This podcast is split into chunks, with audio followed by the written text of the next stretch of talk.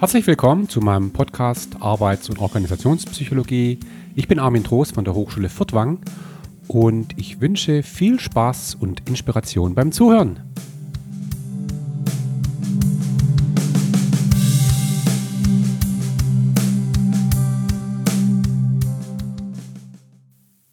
Ja, herzlich willkommen zu einer neuen Episode zum Thema Transformation und Change Management. Wir haben ja in den letzten drei Episoden über Change Management an sich gesprochen.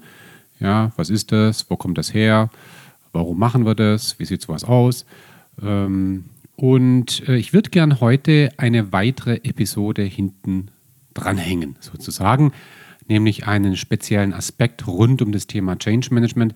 Ich kann mir vorstellen, dass unter den Zuhörerinnen und Zuhörern doch auch einige äh, Kolleginnen und Kollegen sind, die viel mit ähm, agilem Management zu tun haben. New Work oder wie auch immer. Also Leute, die aus einer sehr modernen Ecke kommen. Und ich kann mir gut vorstellen, dass diese Zuhörerinnen und Zuhörer immer wieder mal gedacht haben, ey, ja, das ist jetzt schon ein bisschen sehr traditionell, was ich da dargestellt habe. Und in der Tat, das war so. Ich habe stoisch ein sehr traditionelles Verständnis von Change vermittelt. Und ähm, es scheint so zu sein, dass das Thema Change, Veränderung, momentan ein Stück weit diffundiert. Ja, das hat viel mit äh, der neuen Arbeitswelt zu tun. Es hat viel mit den Rahmenbedingungen zu tun, über die ich ja im Laufe dieses Podcasts immer wieder gesprochen habe. Also größere Aufgaben, Unsicherheit, da haben wir es schon wieder. Ja, höhere Dynamik, ja, Vernetzung, da denken wir jetzt auch an Digitalisierung, ein sich veränderndes Führungsverständnis, weniger Bosse, mehr Coach, Partner, Befähiger, ein anderes Organisationsverständnis, eine eher, sagen wir mal, laterale Denkweise als eine vertikale Denkweise. Will ich jetzt auch nicht weiter vertiefen, aber wir sehen ja momentan eine deutliche Entwicklung in eine andere Form des Führens, der Zusammenarbeit, der Arbeit überhaupt an sich. Und da muss man sich jetzt schon mal die Frage stellen, was bedeutet eigentlich Change in diesem Kontext? Und da tut sich momentan einiges. Und ich möchte in dieser Episode jetzt gar nicht sagen, was ist die richtige Sichtweise oder die falsche Sichtweise. Wer will das schon sagen? Aber ich möchte diesen Diffundierungsprozess, wenn man das so nennen darf, ähm, mal etwas beleuchten und diesen Raum aufspannen. Ja, einfach mal ähm, auch Sie davon lösen, dass Sie sagen, okay, es gibt eine klare Vorstellung von Change und was dann auch Change Management bedeutet, so wie wir es ja in sehr vielen Büchern zu Change Management kennen, möchte sie davon abholen und sagen, nein, es gibt einen Raum von Möglichkeiten und plötzlich könnte Change, je nachdem, ja, komplett unterschiedlich aussehen, auch mit äh, unterschiedlichen Konsequenzen für die Praxis. So, jetzt habe ich äh, lang rumgelabert. Ähm, ich möchte jetzt einfach mal in, insgesamt sechs Kriterien durchgehen, sechs Dimensionen. Das sind übrigens sechs Dimensionen, die habe ich äh, in meinem Buch ausführlich beschrieben. Ich mache eigentlich erstaunlich wenig Werbung für mein Buch, also muss ich das jetzt nachholen. Neue Personalstrategien heißt dieses Buch. Ähm, zwischen Stabilität und Agilität. Und da gibt es in diesem Buch, das sich ja mit diesen beiden Welten äh, auseinandersetzt, ne? also traditionelle Welt äh, und agile Welt, habe ich ja alle alle Themen des Personalmanagements durchdekliniert. Und natürlich auch das Thema Change Management. Das Kapitel heißt Veränderungen gestalten. Und ich habe immer bei jedem Thema immer so abschließend so Dimensionen dann zusammengefasst, die ich natürlich im Text bespreche. Ähm, stabile Welt, agile Welt. Und das kann man auch für Veränderungen tun und für die Gestaltung von Veränderungen. Und ich möchte mal mit dem ersten Kriterium beginnen. Das hat was zu tun mit dem angestrebten Normalzustand. Also, ähm, wir kennen ein Modell, das auf Kurt Lewin zurückgeht, das ganz ähnlich wie das Modell von Kübler-Ross über eine Art stille Post immer wieder weitergetragen wurde und wo sich keiner mehr daran erinnert, wie es Kurt Lewin ursprünglich gemeint hat. Kurt Lewin, ein ganz, ganz großer Psychologe, hat sich beschäftigt mit äh, Verhaltensveränderungen in Gruppen und hat ein Modell aufgemacht. Das ist letztendlich aus der Forschung übrig geblieben in der Praxis, nämlich ein Modell, das sagt, also Veränderungen gehen immer durch drei Phasen. Es muss eine erste Phase geben, die heißt Unfreeze. Da geht es darum, Strukturen, Beziehungen, äh, Überzeugungen aufzubrechen. also regelrecht aufzubrechen, unfreeze. Äh, das ist so ein Stück weit wie Maschine auseinanderbauen. Ja? Und dann kommt die Veränderung, die eigentliche Veränderung. Jetzt wird äh, verändert, äh, es werden Verhaltensweisen verändert, es werden Überzeugungen verändert, es werden Beziehungen verändert, ähm, Strukturen verändert. Und danach kommt der Refreeze, das ist die dritte Phase, also wo dann die Dinge wieder in einen Zustand der Stabilität kommen. Ja? Also diese drei Phasen, Unfreeze, Change, Refreeze. So, und das ist natürlich auch so ein, das entspricht einem klassischen Verständnis von Change, ähm, wo man hergeht und sagt, okay, also ähm, wir erleben einen Normalzustand, ja, die Operation läuft, die Firma steht, hat ihre Strukturen, hat ihre Strategie, hat alles und die Dinge sind designt sozusagen für die Ewigkeit. So, und irgendwann kommt der Punkt, wo entschieden wird, so, stopp, so geht es nicht mehr weiter und jetzt müssen wir eine Veränderung initiieren und das wird dann getan und dann sagen wir, okay, jetzt müssen wir durch diese Veränderung durch. Und das wird bitter. Ja, das wird sehr anstrengend, aber wir gehen aus dieser Veränderung anders hervor, als wir reingegangen sind. Aber wenn wir dann da durch sind, dann ist bitte wieder Normalzustand angesagt. Ja, halt eben anders in irgendeiner Art und Weise konvertiert oder wie auch immer. Aber dann, muss, dann müssen die Dinge wieder normal sein und dann, und dann bitte ein paar Jahre Ruhe.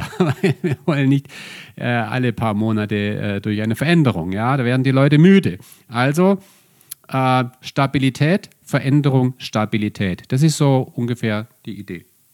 Ja? So, und jetzt höre ich immer häufiger, ja, dass manche sagen, nee, nee, nee, also dieses Refreeze, das kannst du dir jetzt sparen. Das Refreeze gibt es nicht mehr. Also dieser Zustand der Stabilität, das ist vorbei. Warum?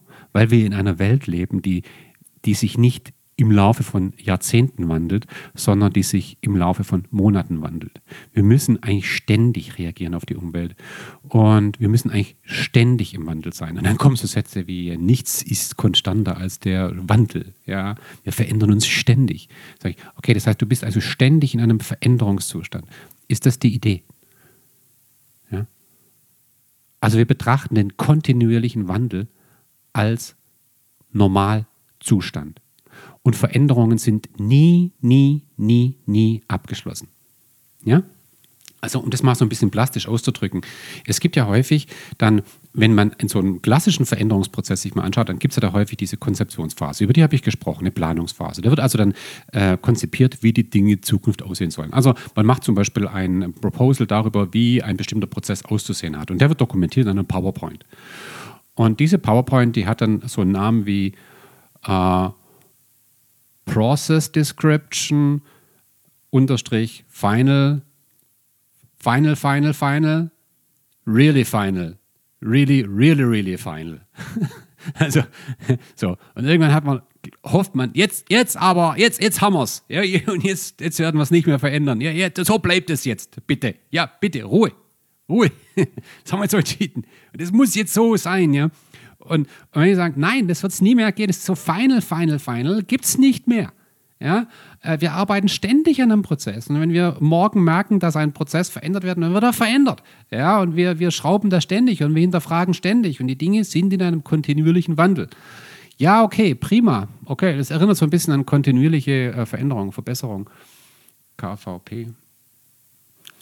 Aber jetzt stellt sich die Frage, ja, und das ist eine ganz, ganz spannende Frage äh, was ist jetzt eigentlich ein Change? Ja, ist wirklich ernst gemeint. Also ich saß neulich zusammen mit Freunden, die ich seit vielen, vielen Jahren kenne. Äh, sind allesamt sehr, sehr erfahrene Leute, die wissen, was Change Management ist. Da waren zwei ehemalige McKinsey-Berater dabei. Da war Personalleiter dabei, da war ein Vorstand dabei, da waren Leute, die, die wissen, wie man Agilität buchstabiert. Also echte Profis. Viele, viele Jahre Erfahrung. Und wir sitzen da so munter zusammen, ja. Und äh, dann kam das Thema so Change Management. Wir unterhalten uns viel über Fachliches, ne? das macht uns Freude. Ja. Und dann habe ich die Frage gestellt: Sag mal, Jungs, äh, waren alles Männer, ne? Sag mal, Jungs, wie würdet ihr eigentlich Change definieren. Was ist eigentlich ein Change? Und man muss sich das vor Augen führen. Das waren Profis, die sich über viele Jahre mit Change Management beschäftigt haben, die mit Change Management viel Geld verdient haben. äh, unter anderem sogar sehr viel publiziert haben zu dem Thema. Und jetzt stelle ich diese Frage, sag mal, Freunde, was ist eigentlich ein Change? Und ich hätte nicht gedacht, wie umfangreich diese Diskussion wurde. Also, eine Change, äh, ich meine, äh, ist eine Veränderung, ja. Also, Veränderung, weißt du, was es ist, ja? Also, okay, alles klar. Also, Veränderung heißt, also wenn zum Beispiel äh, in der Firmenkantine äh, werden die vier Menüs auf drei Menüs reduziert. Ist das eine Veränderung? Ja, ja, schon. Ja. Auch, auch eine Veränderung. Ja. ja, so eine riesen Umstrukturierung ist auch eine Veränderung. Ja, logisch, das sowieso. Ja. Okay, also in einer Abteilung wird eine Führungskraft ausgetauscht. Ist das eine Veränderung? Ja, auch eine Veränderung. Okay, und, und wenn wir jetzt über Change Management sprechen, meinen wir, adressiert Change Management jegliche Form von Veränderung? Hm, ja, nein, ja, nein. Hm, wir kamen dann irgendwann mal zu einer Definition, die fand ich ganz interessant. So, eine, ein, ein Change im Sinne eines Change Management ist eine Veränderung, die Change Management erfordert. Die fand ich dann richtig cool. Nochmal. Ein Change im Sinne von Change Management ist eine Veränderung, die Change Management erfordert. Das klingt jetzt aber wieder ein bisschen tautologisch. So, und spätestens ab dem Moment wurde mir klar, dass dieser Begriff Change und das Anwendungsfeld von Change Management komplett diffundiert. Ja? Ähm, ich habe auch immer, sogar in Klausuren, gefragt, definiere Change. Und äh, ich habe immer gesagt, Change sind strategische Veränderungen. Die haben eine strategische Reichweite. Äh, eine strategische Tragweite. Und von der sind viele Mitarbeiterinnen und Mitarbeiter gleichermaßen betroffen. Das muss etwas Großes sein. Das habe ich als richtige Antwort in der Klausur auch immer akzeptiert.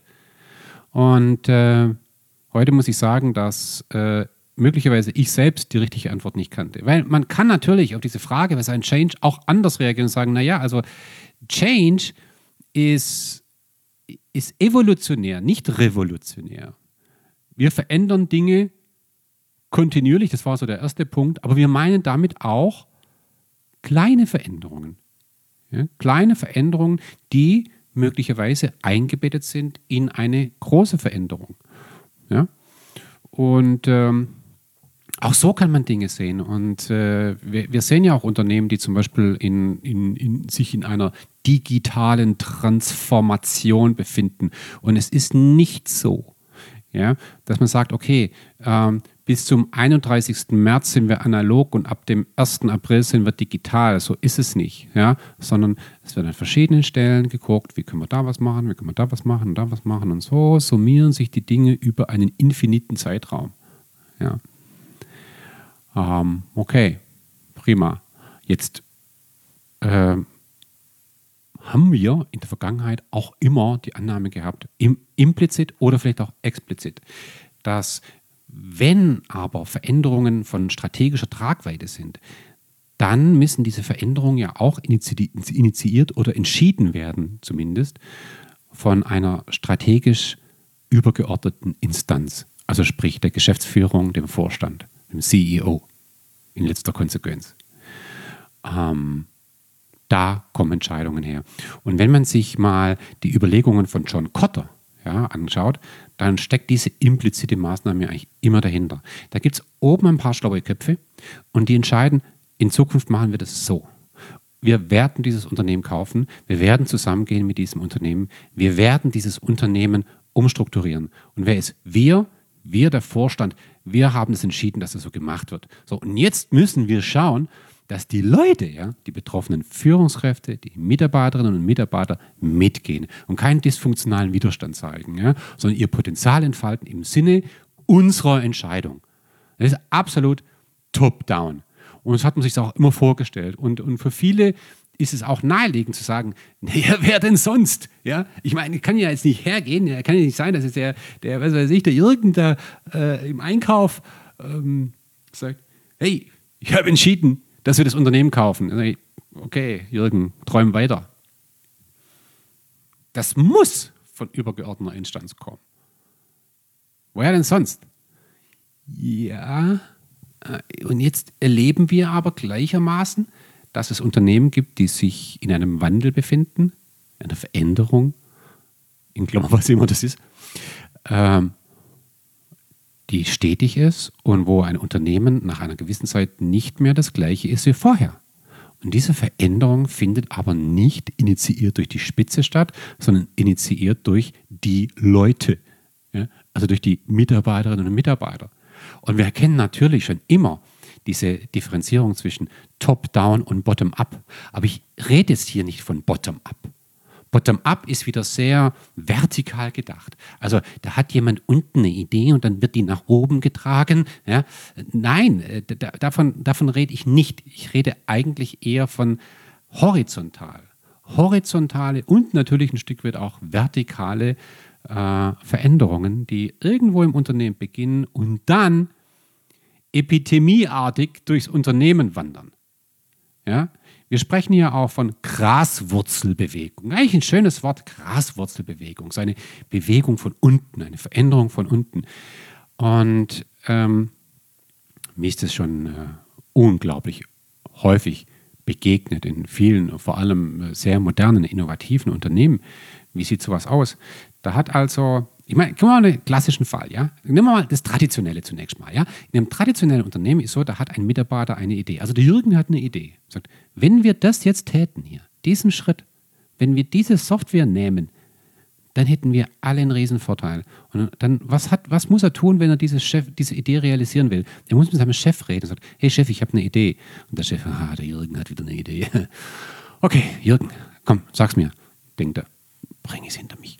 Und dann, okay, hör die Idee zu. Und vielleicht findet er die Idee tatsächlich gut. Dann muss er zu seinem nächsten Chef, weil die Idee hat eine gewisse Tragweite. Und dann geht die immer weiter hoch. Ja? Und irgendwann oben entschieden, oh, das ist eine tolle Idee.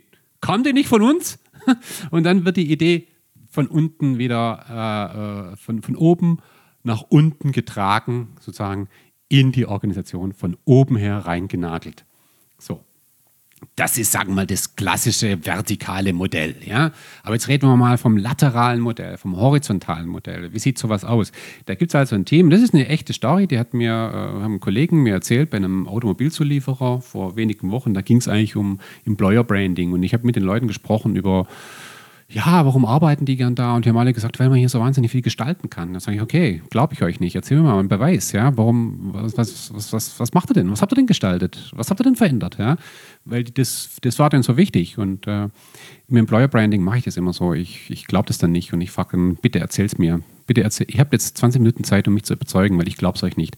Okay, dann haben die angefangen zu erzählen. Ja, also, hm, oh, gibt es tausend Geschichten. Also, also, so wie zum Beispiel, naja, also wir hatten die Idee, dass wir eigentlich in unserer Zusammenarbeit äh, eine andere Plattform nutzen sollten als die bestehende. Die bestehende war sehr sperrig und äh, hat uns nicht wirklich geholfen. Also haben wir uns überlegt, wer sind wir? Ja, äh, äh, wir im Team, also wir im Team und Kollegen auch aus anderen Abteilungen, wir haben uns mal zusammengesetzt und haben uns überlegt, Mensch, wir müssten doch eine andere Plattform. So, ja, und dann, ja, und dann haben wir, dann mussten wir die irgendwie eine Lizenz beschaffen. Äh, das war dann nicht so einfach, äh, aber wir haben es dann doch irgendwie hingekriegt. Äh, eigentlich war es nicht teuer, aber wir wollten da schnell eine Lösung und dann haben wir die Plattform einfach da genutzt jetzt. Ne? Und dann haben wir das genutzt und wir haben alle gemerkt, die ist total cool. Und dann haben wir mit anderen gesprochen und die haben das gesehen und haben gesagt, hey, ihr nutzt diese Plattform, okay, könnt ihr uns da auch drauf holen? Ja, klar, selbstverständlich. Und also heute nutzen eigentlich zwei Drittel in unserem Bereich nutzen jetzt die Plattform. Ja, und hat das irgendwie mal eine Führungskraft entschieden, dass das der richtige Weg ist? Nein, nein, nein, nein, nein, das kam so, das hat sich so entwickelt, das hat sich so, das haben wir von, wie soll man sagen, ja, von unten her so gepusht, ja, und irgendwann wurde das zur Normalität und also, dann haben die so gesagt, ja, also die oben ja, da in der Geschäftsführung, ich, ich weiß gar nicht, ob die das überhaupt schon realisiert haben, dass wir hier die Welt umgedreht haben. Aber das, das, müssen die auch, das muss die auch nicht interessieren. Also wir, wir fragen die oberen Führungskräfte immer erst, wenn wir Geld brauchen. Aber wir versuchen eigentlich nicht mit Führungskräften zu reden, weil die, die, die reden, die zerreden die Ideen meistens. Und äh, wir machen das dann einfach. Wir probieren aus und dann entwickelt sich das. Also, ja, Sie spüren, was ich meine. Das sind Graswurzelbewegungen ja, und Veränderungen, die wirklich, wie gesagt, nicht bottom-up, natürlich beginnen sie unten, aber die, die verbreiten sich vor allem lateral, horizontal. Dadurch, dass Kolleginnen und Kollegen, andere Kolleginnen und Kollegen überzeugen, Erfahrungen teilen und einfach etwas bieten, wovon die anderen das Gefühl haben, das könnte uns auch nutzen. So. Ist das jetzt auch Change? Ja, das ist auch Change, aber anderer Change. Ja. Ähm, jetzt kann man sich des Weiteren auch überlegen, äh, wie Entscheidungsprozesse laufen. Ja, und das habe ich jetzt mit dieser Geschichte auch schon so ein bisschen angedeutet. Wir wissen eigentlich äh, aus einem traditionellen Verständnis heraus, dass man eine Entscheidung über eine Veränderung immer erst dann fällt, wenn man sich hundertprozentig sicher ist. Man muss sich wirklich im Klaren sein. Wollen wir das wirklich? Das ist ein hochrationaler Entscheidungsprozess. Hoffentlich. Wo Armeen von Berater zusammenkommen und Dinge evaluieren, bewerten unter der Berücksichtigung möglichst vieler Informationen. Und dann kommt irgendwann die Entscheidung, okay, lasst uns das tun. Nach sehr, sehr langem und intensivem Ringen. Ja? Und für viele Entscheidungen ist das auch richtig so. Ähm, jetzt wissen wir aber, in vielen Settings geht das nicht. Ja? Insbesondere dann, wenn wir es mit Aufgaben haben mit einer hohen Unsicherheit. ähm, und was dort passiert jetzt, das ist eher etwas, was wir als Exploration bezeichnen. Nämlich zu sagen, also zum Beispiel bei der Digitalisierung, man würde heute nicht mehr auf die Idee kommen, zu sagen, lasst uns digitalisieren, ja, so, äh, so auf einen Schlag sozusagen. Und das haben wir jetzt so entschieden, nach ganz langem Überlegen und jetzt zack, sondern man wird hergehen und sagen, man wird einen Raum öffnen. Und äh, wissend, dass man ganz viel ausprobieren werden muss, dass man Dinge in die Wege leitet, dass man dann scheitert äh, und dass man aus dem Scheitern lernt. Und dieses explorative Handeln, dieses schrittweise, iterative, explorative Handeln wird zur Norm für eine Art dauerhaften Wandel. So. Und ähm, was Unternehmen machen, die sowas machen, ist, sie haben eine ausgeprägte Fehlerkultur. Und wir wissen, da habe ich schon mal drüber gesprochen, eine Fehlerkultur ähm, implementiert man nicht, indem man den Leuten sagt, so, jetzt könnt ihr alle mal Fehler machen hier, ja, bitte, aber bitte nicht so viel. Ja. Wir haben jetzt eine Fehlerkultur. Wir haben gelernt, wir haben ein Buch gelesen, dass Fehlerkultur ist gut für Innovation. Also wir haben jetzt ab sofort eine Fehlerkultur. Leute, macht auch mal Fehler. Äh, aber bitte nicht wirklich, sondern indem man Fehlern eine Bühne gibt zum Beispiel. Ja, indem man äh, Strukturen schafft, die dazu führen, dass Fehler äh, dass nicht für Fehler, äh, dass nicht Fehler bestraft werden und schon gar nicht die Schuldigen für Fehler, sondern dass bestraft wird, wenn ein Fehler nicht kommuniziert wird und wenn nicht Bemühungen angestellt werden, aus einem Fehler zu lernen. Das wäre das eigentliche Problem. So, und deshalb geht man zum Beispiel her und also für mich das Lieblings- Lieblings-Best Practice sind sogenannte Fuck-Up-Events. Ja, richtig gehört? Fuck-Up, also to, to fuck something up heißt, auf Deutsch es verkacken. Klingt jetzt auch nicht charmanter. Ja? Aber das heißt im Deutschen nicht so. Man würde jetzt im Deutschen äh, nicht sagen äh, Verkack-Event, sondern das heißt auch im Deutschen Fuck-Up-Event. Was ist das? Das ist zum Beispiel, man sagt, jeden zweiten Mittwoch äh, haben wir hier ein Treffen und da steht immer irgendein Team auf der Bühne und die berichten über irgendein kolossales Scheitern. Und dann äh, berichten die, also Freunde, wir haben ja hier äh, das Projekt da gemacht, ja, und da hatten wir die Idee, dass wir das so und so machen und ging komplett in die Hose. Ja. Warum? Also wir hatten folgende Annahmen und es hat sich im Nachhinein herausgestellt, dass diese eine Annahme und diese Annahme komplett falsch war. Äh, und äh, was haben wir daraus gelernt? Das und das haben wir daraus gelernt. Wenn wir sowas zukünftig wieder machen würden, dann würden wir so machen. Und dann gibt es Applaus. So. Und äh, man gibt also dem Scheitern eine Bühne und sagt, hey, es ist gut, wenn du auf dieser Bühne stehst.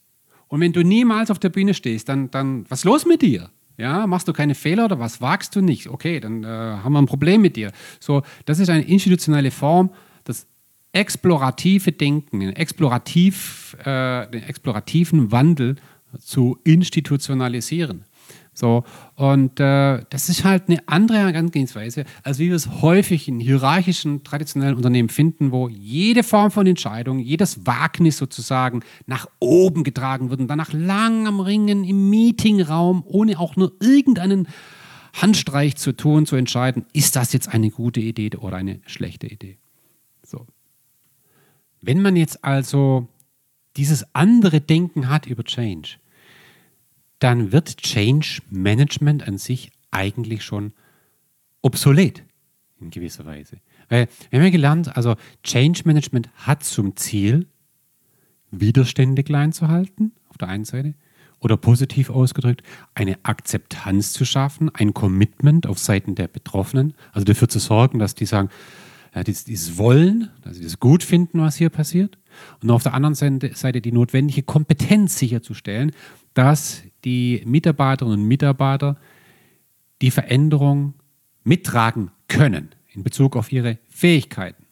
So, ähm, bei einem Change, der explorativ erfolgt, der durch die Mitarbeiterinnen und Mitarbeiter selbst getragen wird, der in kleinen Schritten erfolgt und dauerhaft, braucht es das nicht. nicht. Weil wenn, wenn Menschen selber Veränderungen vorantreiben und sie das sozusagen dürfen, hier kommt vor allem das Dürfen ins Spiel und gar nicht das Wollen und Können, dann muss ich mir um das Wollen und Können keine Sorgen machen. Das ist sozusagen die Idee. Ähm, und auch klassische Dilemmata, die wir haben beim Change Management, die gibt es da nicht. Oder, oder nur in eingeschränkter Maße. Ich will mich jetzt auch nicht so weit aus dem, aus dem Fenster hängen. Äh, die Dinge sind ja äh, vielleicht etwas komplexer, als ich sie hier darstelle. Das, das kann gut sein. Äh, wir hatten zum Beispiel dieses Dilemma der äh, späten Kommunikation versus frühen Kommunikation. Selbstverständlich haben wir bei einem Change in einem eher agileren Setting eine frühe Kommunikation. Das, das ist frühe Kommunikation. Wenn Mitarbeiter selbst etwas initiieren, dann sind sie in dem Moment nicht nur informiert, sondern sie, sie, sie, sie gestalten die Dinge ja selbst. Ja? Ähm, und es steht außer Frage, dass man in einem agilen Setting äh, Mitarbeiterinnen und Mitarbeiter absolut früh, also nicht nur ins Boot holt, sondern ihnen relativ früh auch die Verantwortung gibt, Dinge voranzutreiben. So. Und dann stellt sich diese Frage auch der, der Einbindung nicht mehr explizit. Ja? Ah, das ist also eine komplett andere Sichtweise auf die Dinge. Also nochmal, ich will jetzt auch nicht sagen, was ist richtig und was falsch, aber mir ging es ja auch so, wenn ich über Change Management spreche in seiner ganz klassischen Form, denke ich 100 Mal pro Minute, naja, ja, ja, ja, aber es, es geht ja in vielen Unternehmen auch etwas anders. Ja? Und das ist keine dichotome Geschichte, ja. Entweder agile Veränderung, ja, wie ich es gerade beschrieben habe, oder das Traditionelle. Auch in agilen Unternehmen gibt es Entscheidungen, die aus dem Nichts kommen, vom Vorstand getreffen, getroffen werden, wo es eine späte Einbindung gibt äh, und die ganz klassisch nach klassischem Muster äh, abläuft. Wird es immer geben. Ähm, bin ich absolut überzeugt von. Aber die Frage ist, was ist Default-Setting? Und vor allem war es mir wichtig, mit der Episode so ein bisschen auch den Raum zu erweitern in der Art und Weise, wie wir über Change nachdenken und in der Konsequenz dann auch über Change Management. Und damit will ich schließen, also eine eher kurze Episode, eine Art Epilog, wenn man so will. Ähm, ich werde in der nächsten Episode über eine Besonderheit einer Transformation sprechen, nämlich über die agile Transformation eine, eine Sonderform von Transformation. Wir sehen momentan sehr viele Unternehmen, die sich wandeln wollen von einem eher traditionellen, auf Stabilität ausgerichteten Führungs- und Organisationsverständnis hin zu einem auf Agilität ausgerichteten Führungs- und Organisationsverständnis. Geht sowas überhaupt? Wie geht sowas? Was sind die besonderen Herausforderungen? Das wird auch nochmal eine spezielle Episode, die aber wirklich speziellen Charakter hat und die ich so ein bisschen aus dem Thema Change Management herausnehmen würde. Das, hat, ist ein Thema mit einer gewissen Sonderstellung. Okay? So, damit will ich schließen und bedanke mich wie immer herzlich fürs Zuhören und hoffe, dass wir uns in einer der nächsten Episoden wieder hören.